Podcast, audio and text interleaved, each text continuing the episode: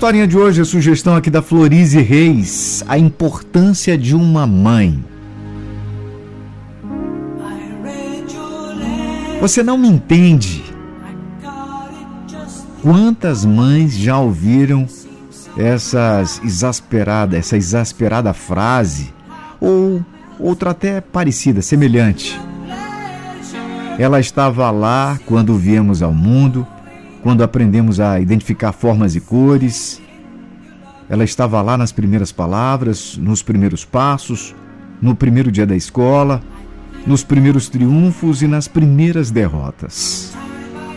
Mas é a ela que apontamos o dedo para dizer que não nos entende.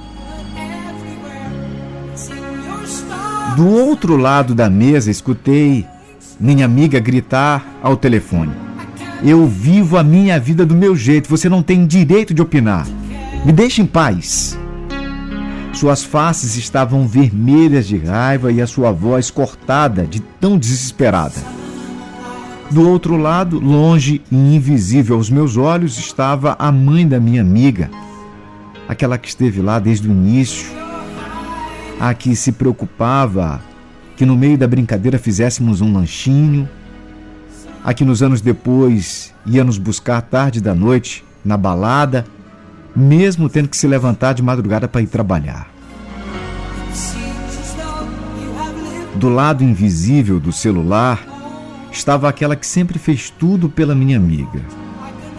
E eu senti um aperto no coração, pois percebi que mãe é tão, mas tão importante, que até para nos escutar e sofrer com o descarregar dos nossos desesperos, ela está lá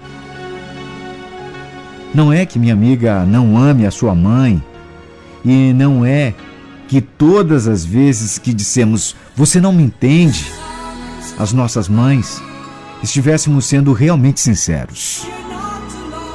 A verdade é que quase sempre isso acontece nos momentos de crise e que nossas personalidades, em que nossas personalidades estão se formando ou mudando, e a revolta toma conta de nós, e tantas e tantas vezes são as mães que servem de alvo para descarregarmos nossas frustrações, incertezas, dores.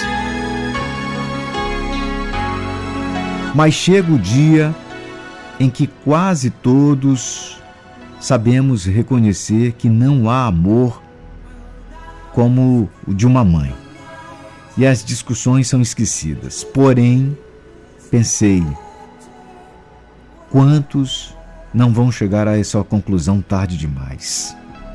A vida passa rápido e nós nada somos. Hoje estamos aqui, mas quem sabe o que amanhã pode acontecer?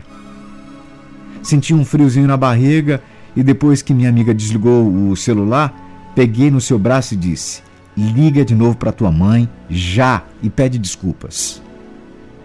Diz que você a ama, mesmo quando brigam.